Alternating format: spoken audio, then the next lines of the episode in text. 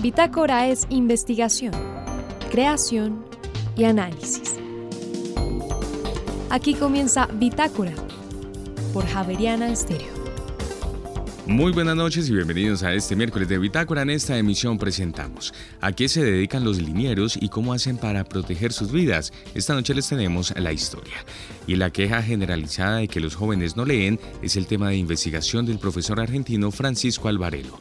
En esta emisión le preguntaremos por sus hallazgos y también los planes de trabajo conjunto con investigadores javerianos. Y por otra parte, un espacio para hablar de discapacidad e inclusión a través del cine. Desde el próximo 20 de noviembre se realiza el Weekend Fest de manera presencial y virtual.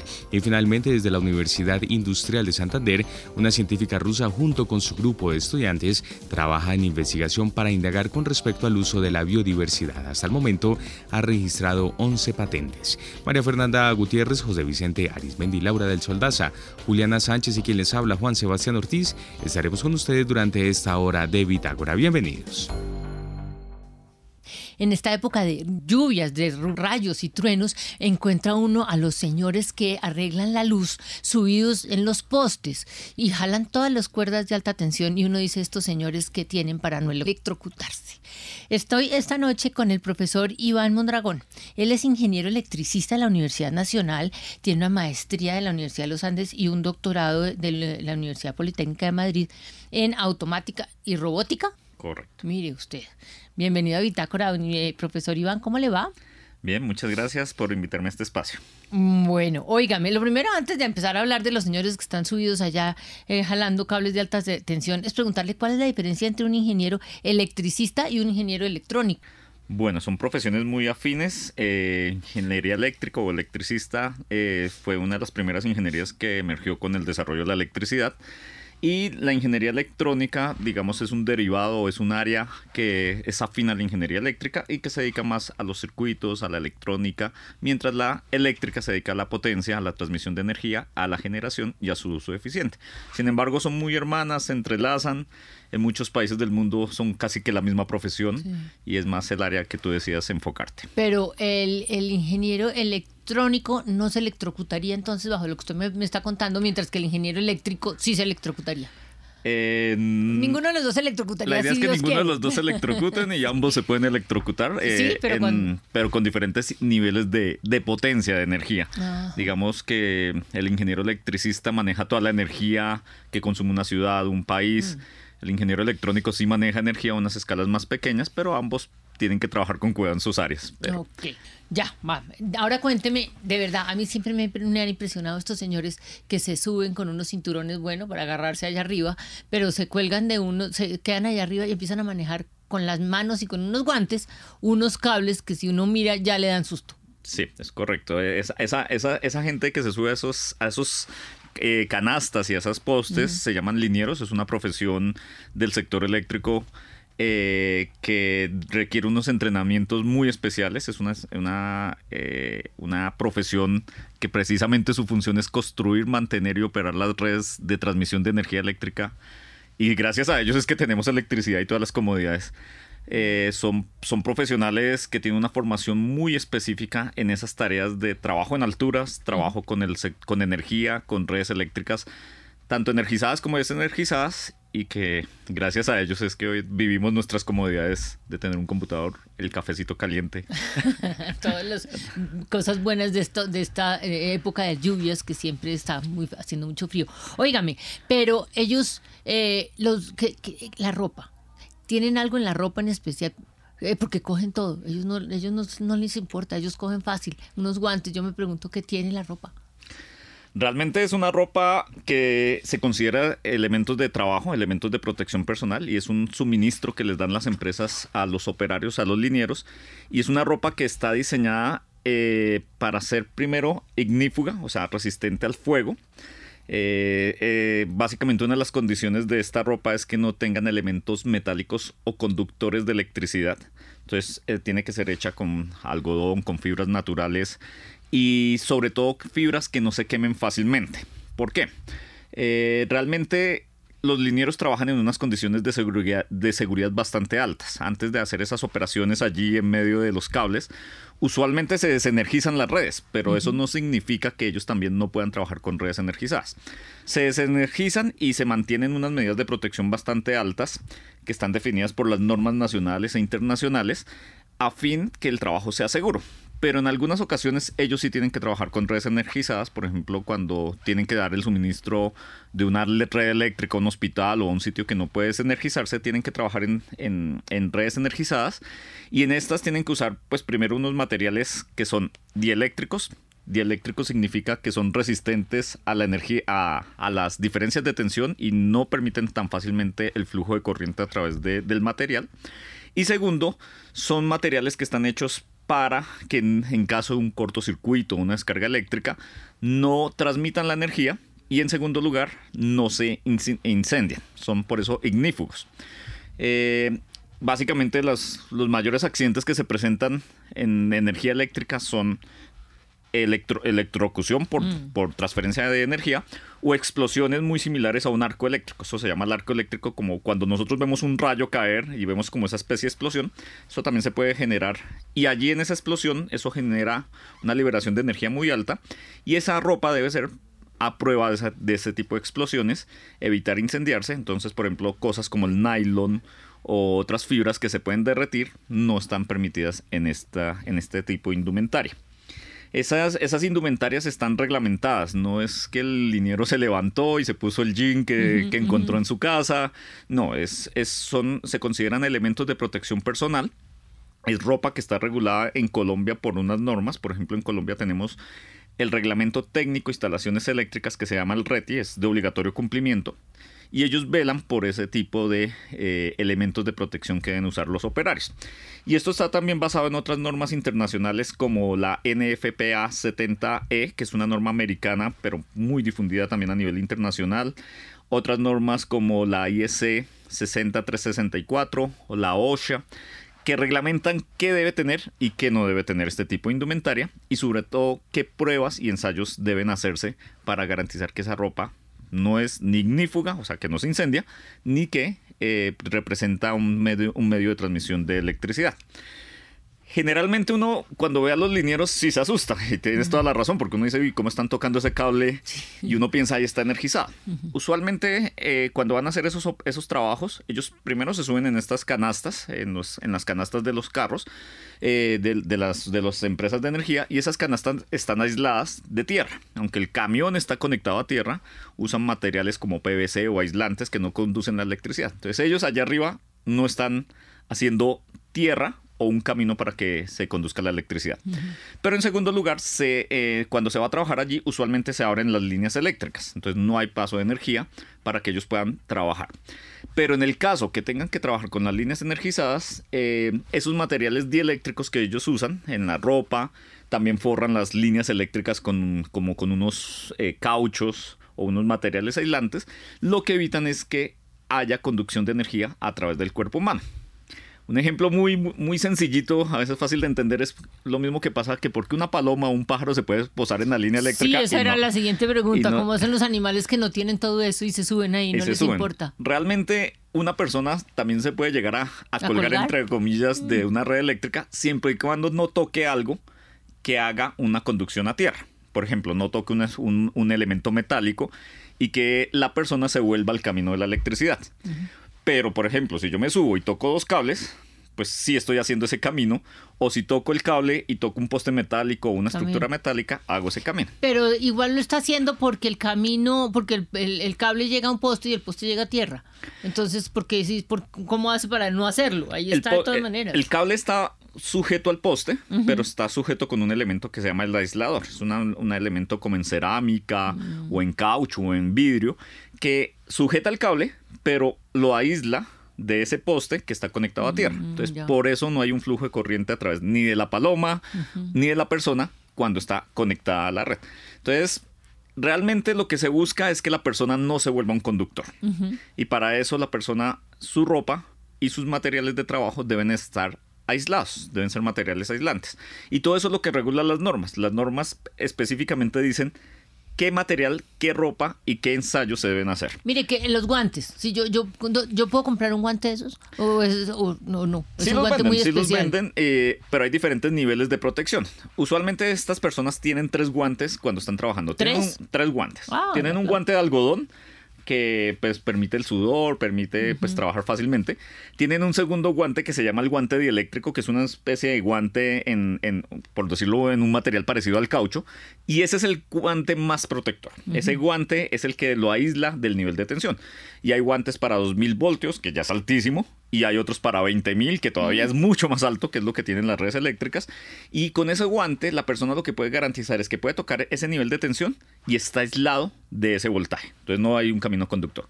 Pero adicional encima de ese guante se ponen un guante de carnaza o de, o de, o de cuero para poder trabajar con herramientas y poder eh, evitar que el guante se desgarre, se pinche, etcétera. Esos guantes, además, todos los días antes de usarlos tienen que hacer, pasar unas pruebas. Todos los días en, el, operario, el operador de la red, tiene que garantizar que el guante dieléctrico no tiene escapes. Eh, se le hace una prueba como, es, como una especie de inflar un globo y se verifica que no hayan escapes. Y cada seis meses se deben llevar a un laboratorio y hacer unas pruebas en laboratorios certificados que garantizan que el guante sigue funcionando.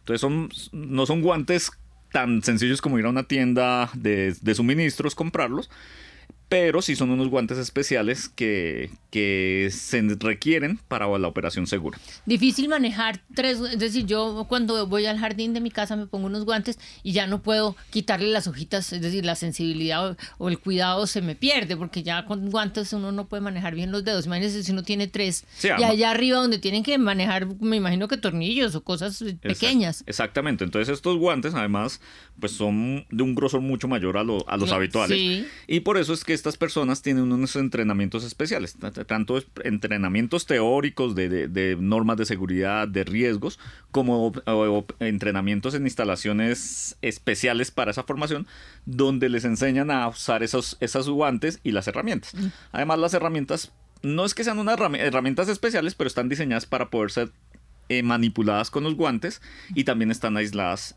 eléctricamente. Entonces, entonces vestirlos cuesta un poco de plata. Cuesta, cuesta. y, es, y, es, y es obligatorio que las empresas de distribuidoras de energía tengan primero esos elementos de protección personal, esa ropa, esa indumentaria, y tengan a las personas certificadas. Entonces allí no es que se pueda subir cualquier persona.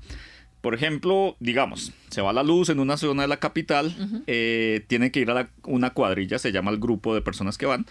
Esas personas primero son personas certificadas para trabajo. ¿Todos son linieros? Todos son linieros, pero también hay jefes de linieros, jefes de cuadrilla.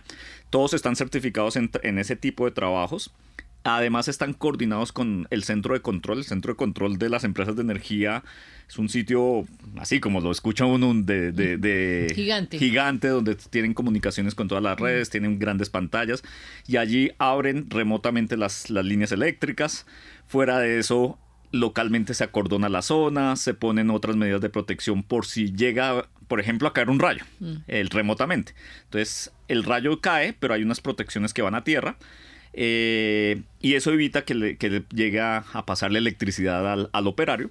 Se hacen unos trabajos coordinados entre el centro de control, el jefe, se revisan los riesgos eléctricos y solo en esas situaciones, cuando todo está controlado y se ha hecho un informe de riesgos, es cuando el liniero se sube.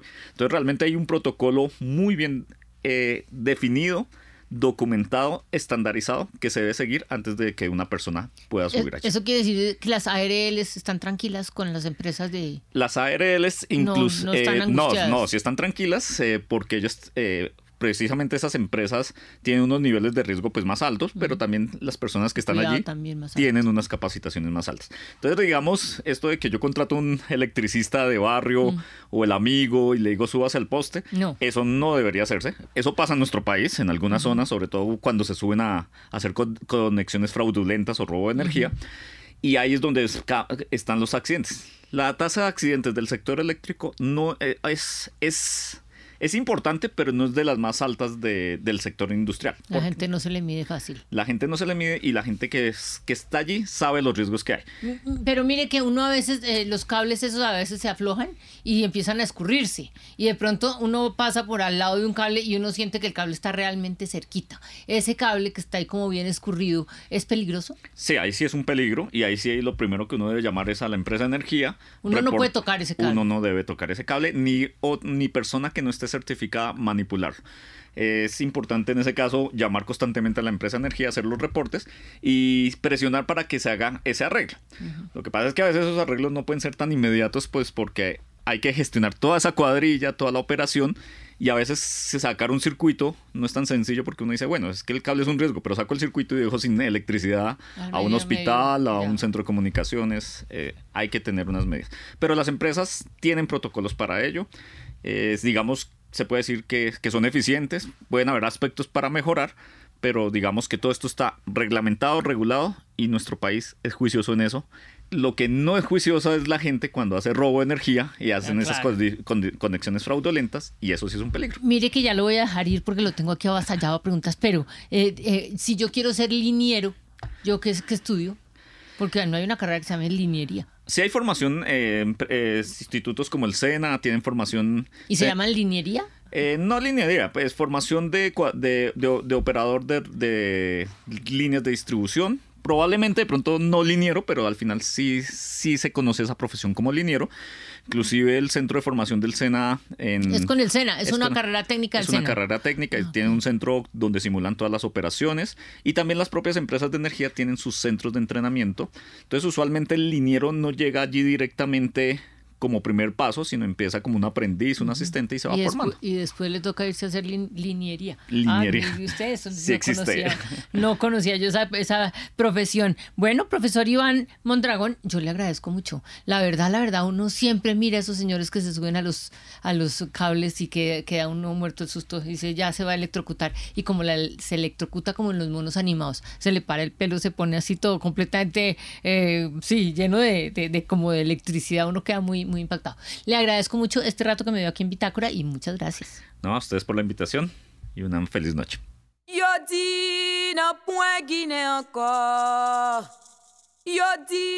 Y ahora en Bitácora, una muestra de la música sin fronteras de Javerian Estéreo. País Haití, intérprete Bookman Experience, canción Bade Sile.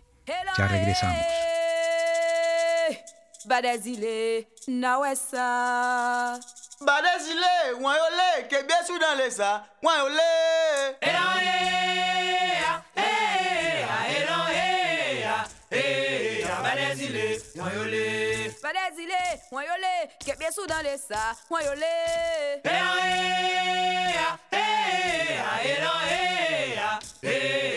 na badazile wọn yóò lé.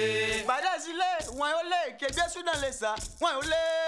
ẹ̀rọ ẹ̀yà ẹ̀yà ẹ̀rọ ẹ̀yà ẹ̀yà badazile wọn yóò lé.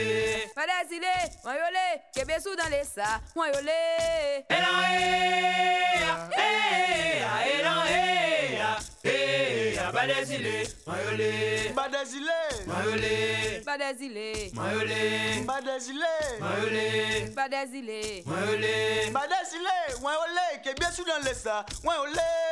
Que bien.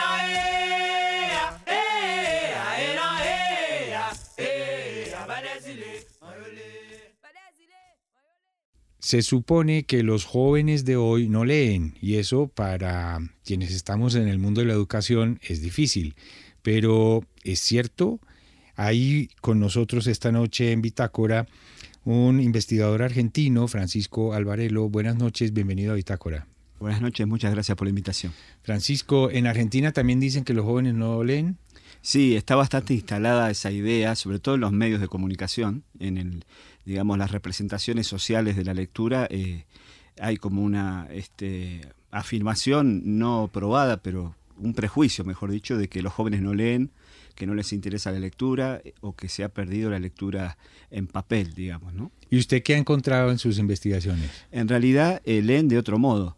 leen, leemos mucho más que antes. Lo que sucede es que han ha cambiado el canon de lectura. en la lectura que antes estaba limitada al libro impreso, que era la lectura por excelencia, la lectura hegemónica, ahora compite con otros tipos de lecturas, las pantallas, por ejemplo, que es el tema que yo investigo, y donde tienen lugar otros recorridos, otros textos y sobre todo lo más interesante donde los jóvenes especialmente las jóvenes se apropian de, esas, de esos textos y crean los propios, ¿no? lo que conocemos como, como prosumo o esta, esta mezcla entre producción y consumo, lo que hace que el acto de lectura también se haya transformado.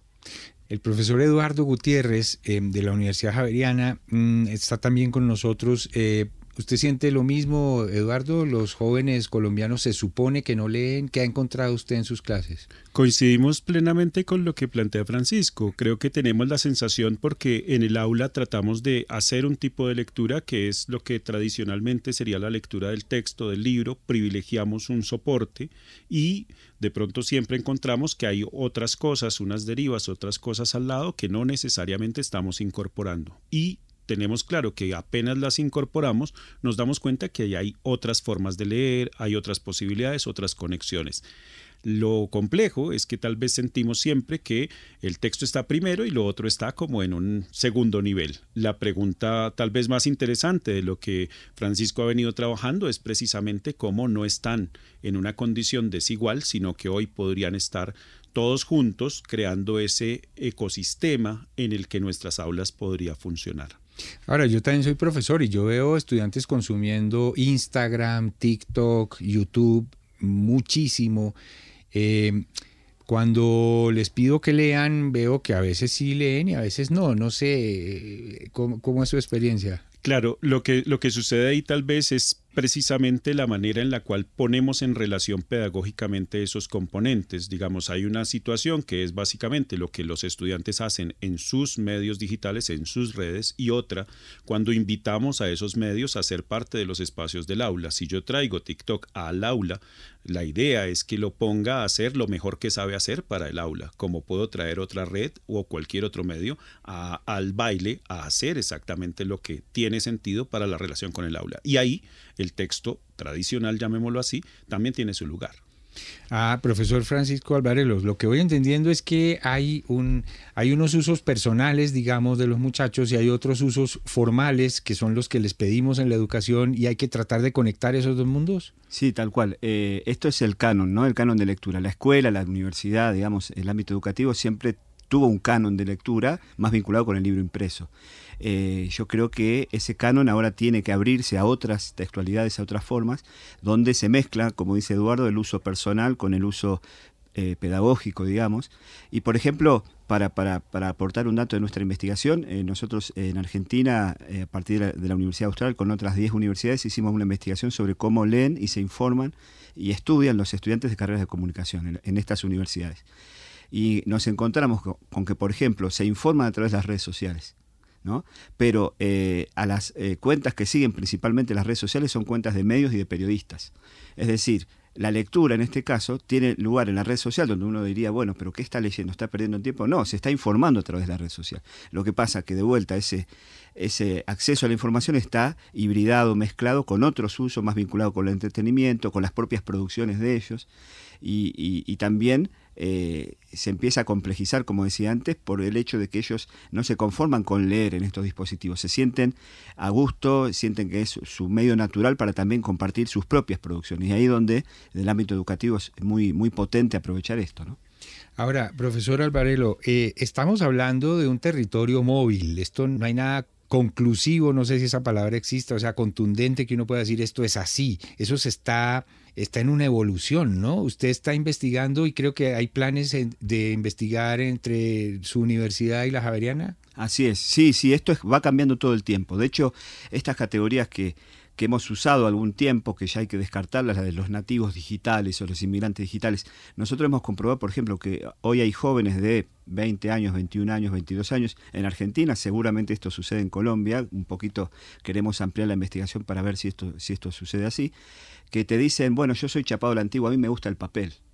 Y, son, entre comillas, nativos digitales, que se supone que serían los más amigables con las pantallas, sin embargo, los, hábitos personales, las preferencias, eh, eh, los gustos eh, trascienden cualquier edad, no es una cuestión generacional, tiene que ver con los gustos personales. Por eso yo lo que digo siempre es que hay que dejar de mirar tanto los dispositivos y mirar más las estrategias de lectura, ¿no? las estrategias de uso, y para eso hay que investigar, para eso hay que hacer etnografía, hacer entrevistas, investigar las audiencias, no dar por sentado que por ejemplo, los jóvenes no van a leer o van a usar las redes de, determinado modo o el libro impreso de determinado modo. Hay que preguntarles a ellos qué es lo que hacen.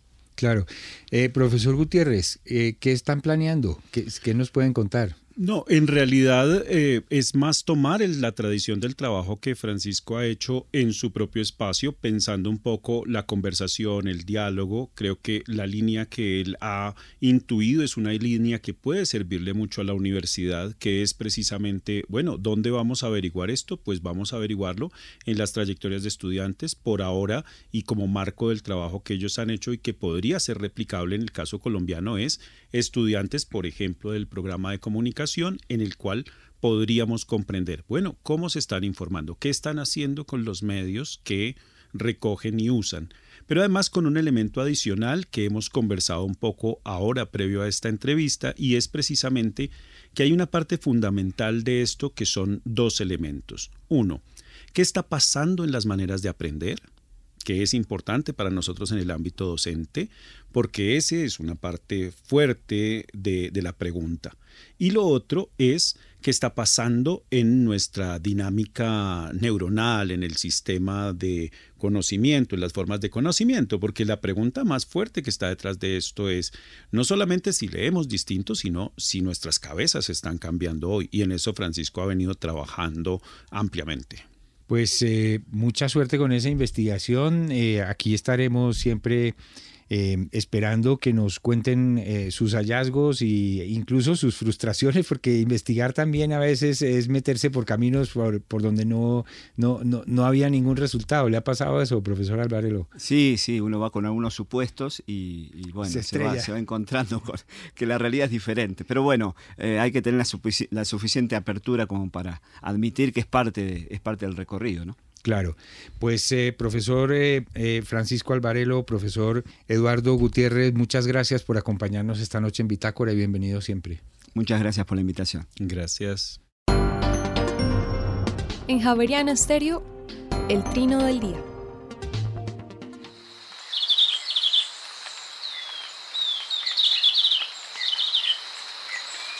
El verderón castaño que oímos trinar no llega a medir más de 12 centímetros tiene la cabeza rojiza y el cuerpo y las alas de color oliva claro. Se puede observar en la serranía de Perijá, en los límites entre Colombia y Venezuela. Vive en pareja y forma grupos mixtos con otras especies. Rara vez vuela por encima del bosque, prefiere quedar protegido bajo las copas de los árboles. El trino del verderón castaño forma parte del Banco de Sonidos de Aves Colombianas recopilado por el Instituto von Humboldt y la Universidad de Cornell.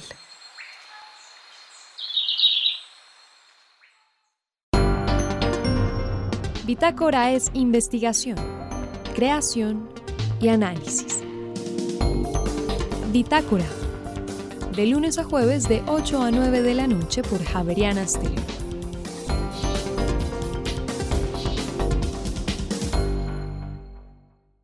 Desde la próxima semana podremos disfrutar en Bogotá y en otras ciudades de Colombia eh, un espacio de inclusión, un espacio que rompe prejuicios y aunque todo nos convoca a todos y a todas. Se trata del Weekend Fest y esta noche está con nosotros su director, Cristian Osa. Cristian, muy buenas noches y bienvenido a esta misión de Bitácora.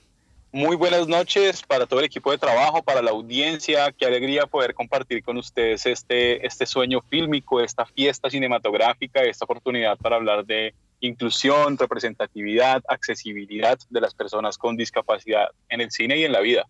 Óigame, una combinación y me parece también muy interesante eh, llamar la atención sobre este tema, la discapacidad a través de una expresión artística tan eh, eh, y tan versátil como el cine.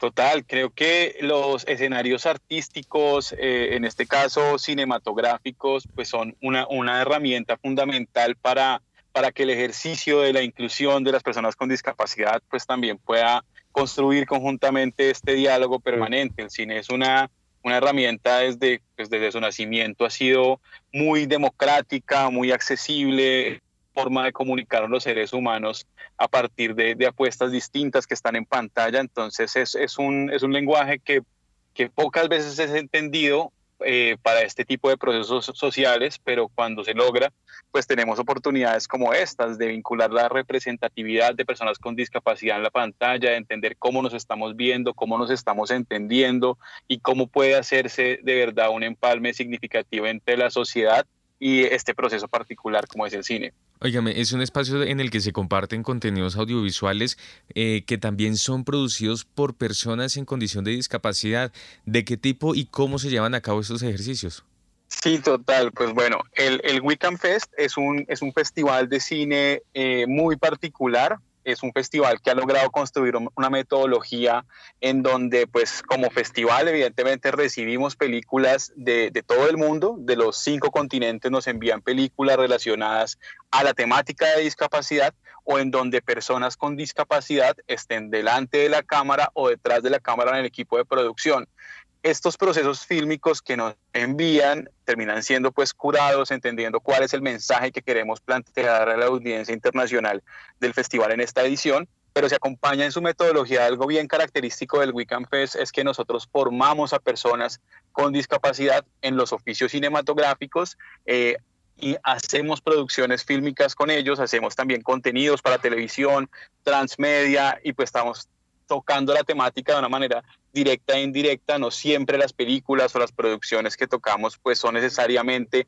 sobre la discapacidad, porque es algo de lo que estamos también rompiendo, pero sí está dentro de su equipo de producción alguien. Entonces, este, este festival tiene esa característica metodológica en donde formamos eh, personas, también públicos, en donde creamos contenidos y hacemos pues que el circuito de circulación eh, digital y presencial tenga toda esta potencia audiovisual y cinematográfica desde su orientación.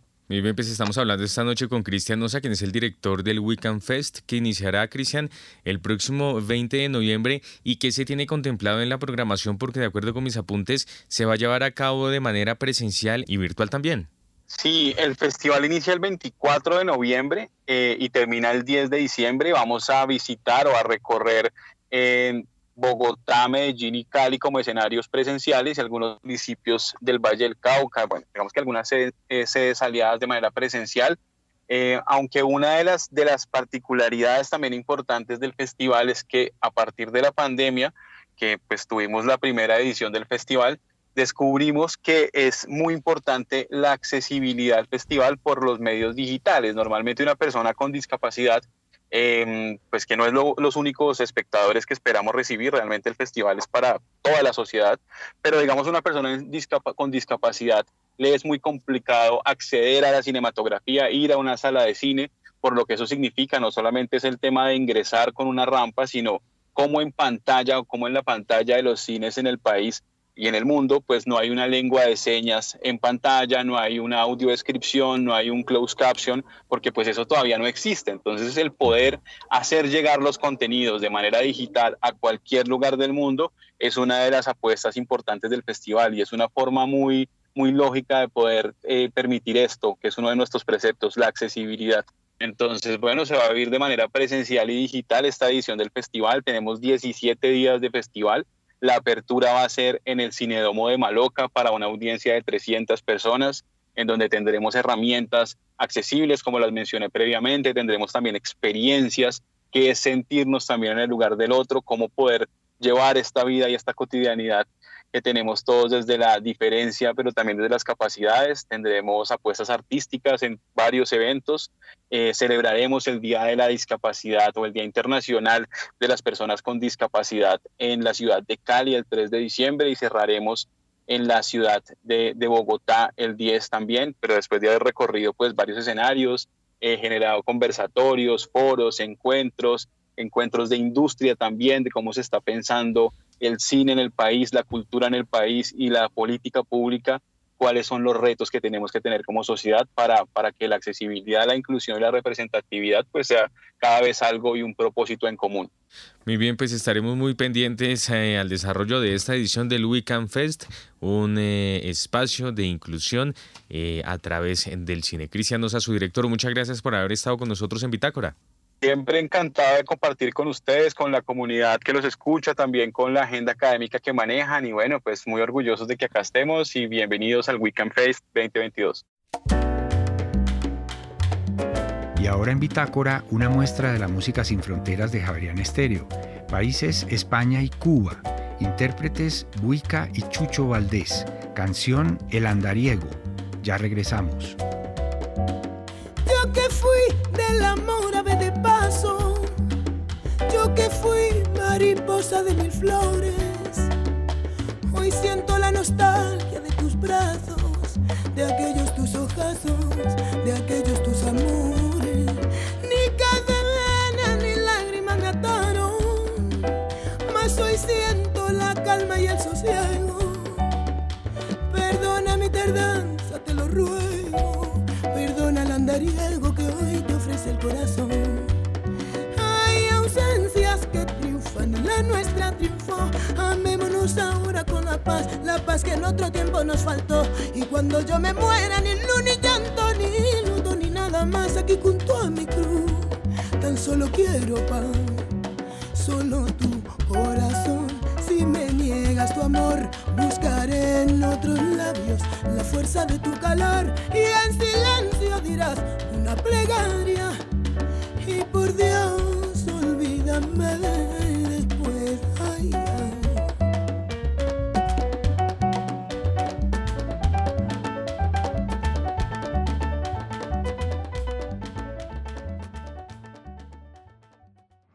Colombia es un país mega biodiverso y eso significa que tenemos muchas, muchas posibilidades de plantas y de cosas para hacer con las plantas. Esta noche estamos aquí con la doctora Elena Stachensko. Ella es profesora de la Universidad Industrial de Santander y es bastante reconocida en Colombia, aunque creo que es rusa, ¿cierto? Bastante reconocida en Colombia por el manejo de la biodiversidad. Doctora Stachensko, bienvenida a Bitácora. Uh, ¿Cómo está? ¿Cómo está María Fernanda? Buenas noches. Sí, uh, muy complacida de estar con, contigo en la charla. Cuénteme, eh, ¿cuál es realmente su trabajo? Usted tiene varios, varias líneas de trabajo, pero usted tiene una fortaleza y es este manejo de la biodiversidad, eh, buscando plantas, medicina, buscando medicinas, buscando cosméticos. Cuénteme un poco. Sí, nosotros trabajamos con plantas mayoritariamente aromáticas, aquellas plantas que huelen, que llaman al insecto y de cuales podemos destilar aceites. Pero todas las plantas aromáticas son medicinales, sí, o sea, sirven para uno u otro propósito, para alguna enfermedad, para algún estado fisiológico, sí, que puede mejorar muchas plantas medicinales no son aromáticas, pero todas aromáticas son medicinales. Entonces, esto, eh, las plantas son objeto de nuestra investigación.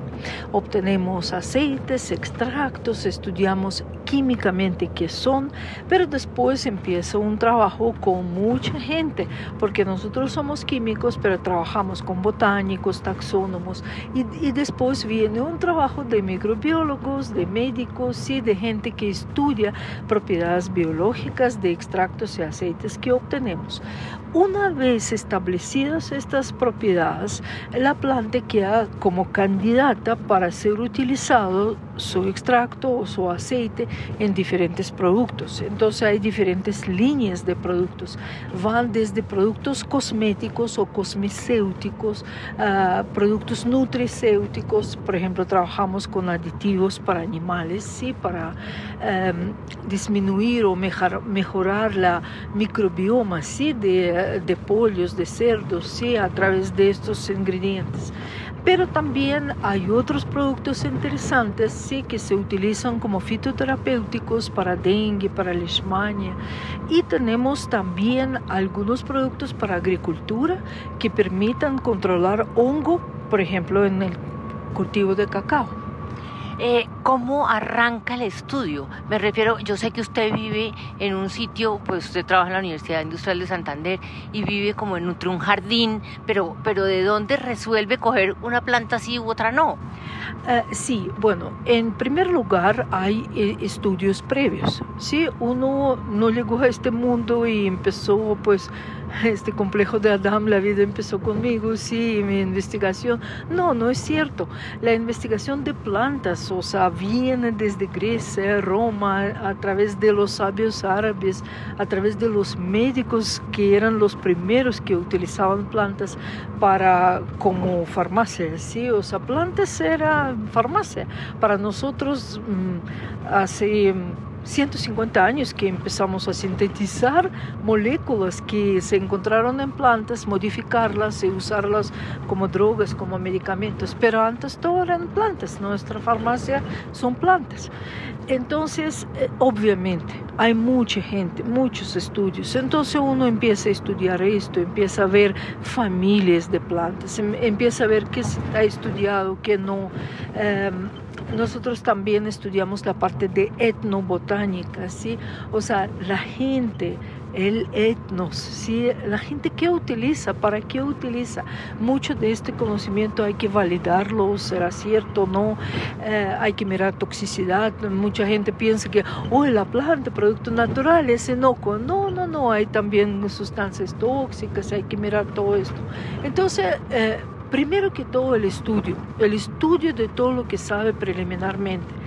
Después, por supuesto, caminar el país, hacer salidas botánicas, hacer recolección de plantas, hacer identificación correcta de la planta, porque en cada región le ponen su nombre y nosotros tenemos que utilizar nombre botánico, tenemos que colocar la planta con, como su exicata en un herbario y ya después de esto empieza el proceso químico. ¿Sí? Es un proceso de extracción de moléculas, de sustancias, ¿sí? de diferentes métodos que utilizamos. Y después de que obtuvimos extractos, se va esto para el estudio de actividad biológica. Una vez creado este conocimiento, validado este conocimiento, todo es una evidencia científica, después tenemos que pensar, ok, ¿qué hacemos con esto? Porque las plantas son biomasa, hay que tener la biomasa. Ahí donde nacen proyectos ya en el campo, donde la biomasa se produce en el campo para como materia prima para extracción de estos ingredientes naturales para diferentes productos. Y también ahorita estamos ya en la etapa sí, de creación de spin-off o startup, sí, o sea, una empresa que ya mueve la idea, aprovecha, apropia este conocimiento para ya eh, ser verdaderamente distribuidora y echadora, sí, los que van a hacer estos productos, porque la universidad llega a cierto, a cierto nivel, prototipos, sí, estudiamos todo bien, pero ya después hay que escalar. Entonces, escalamiento tiene que hacer la industria. Entonces, ahí donde trabajamos en unión con ella y también tenemos mucha gente preparada en las universidades que ansiosa, digamos, de tener sus propias industrias. Entonces, desde este punto de vista, la industria nace en la universidad, pero crece fuera de ella. ¿Cuánto tiempo se demora todo el proceso? Porque es que usted arrancó con los conocimientos casi que ancestrales y ya está en una startup. ¿Cuánto tiempo pasa desde que arranca hasta acá? Yo no quiero desanimar a nadie, pero eh, digamos, eh, yo llegué a Colombia hace 40 años. En los primeros años trabajé como pues meramente docente, dictando clases, pero eh, después de regresar del doctorado en 89 hasta la fecha, cuento cuánto pasaron más de 30 años, esto es lo que nos tomó tener suficiente bases, bases base científico, eh, suficiente infraestructura, conocimiento que nos permite con eh, cierta sabiduría, si adquirimos en este proceso, atrevernos ya a proponer productos industriales. Obviamente el proceso hoy en día es mucho más rápido. Cuando yo llego a la universidad después de doctorado en 89, laboratorios no tenían equipamiento, no habían tantos doctores, tanta gente preparada todavía nos falta todo esto, pero ya está la situación mucho mejor. Y para nuevos doctores que llegan e inician a trabajar, el proceso es mucho más rápido que lo que me tomó a mí más de 30 años. Llegar, llegamos ya a madurar los productos estudiados que pueden ser escalados a nivel industrial. Eh, deme un ejemplo de un producto que yo que conozcamos nosotros que haya venido de ese proceso.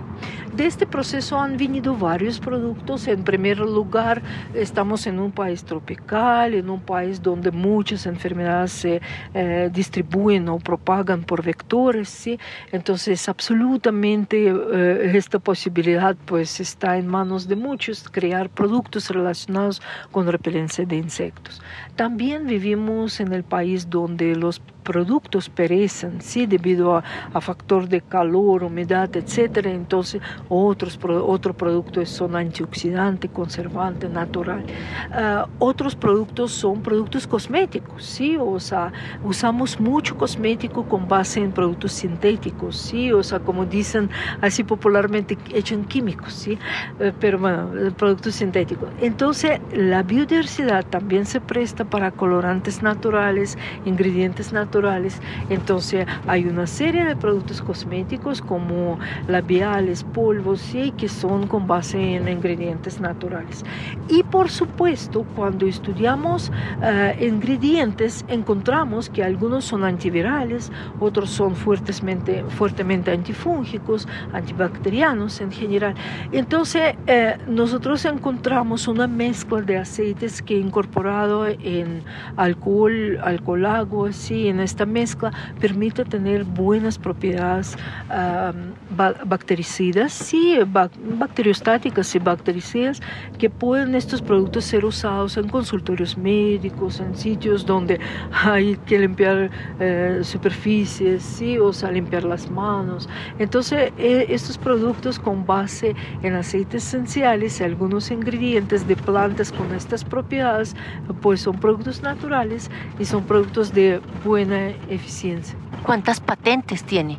Tenemos ahora 10 patentes, sí, o sea, algunas patentes están eh, relacionadas con los procesos de obtención de aceites, de obtención de extractos, aprovechamiento integral de material vegetal y otras patentes ya están relacionadas con productos fotoprotectores, antimicrobianos, repelencia de insectos.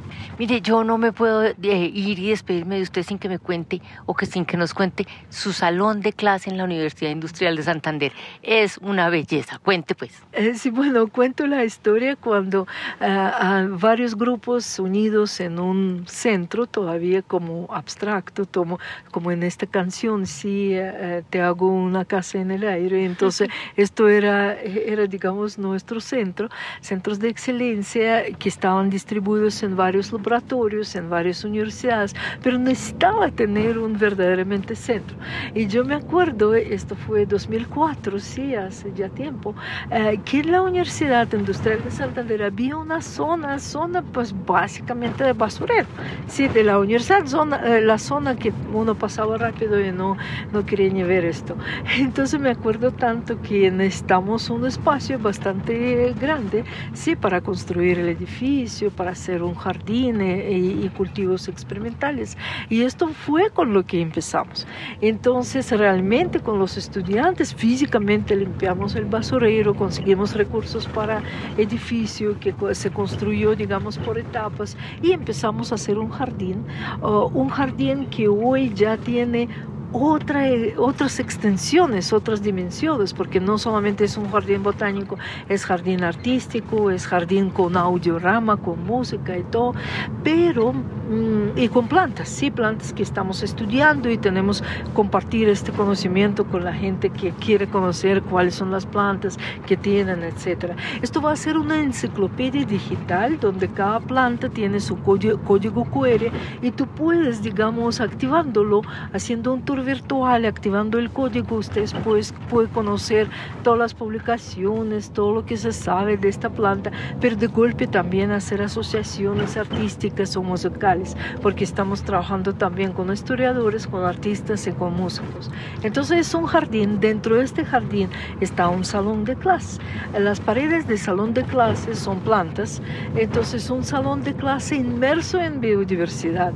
Y es un salón de clase fresco, inclusive clima caliente de Bucaramanga, eh, muy ventilado, muy especial, que me parecía que nuestro, digamos, en el trópico podemos tener estos salones de clase donde tú hablas de plantas, pero estás entre ellas. Eh, entonces, un salón de clase, no sé, inclusive durante la pandemia pudimos usarlo mucho mejor porque es con plantas que repelan, digamos, bacterias, insectos, etcétera, y además es fresco y además es ventilado.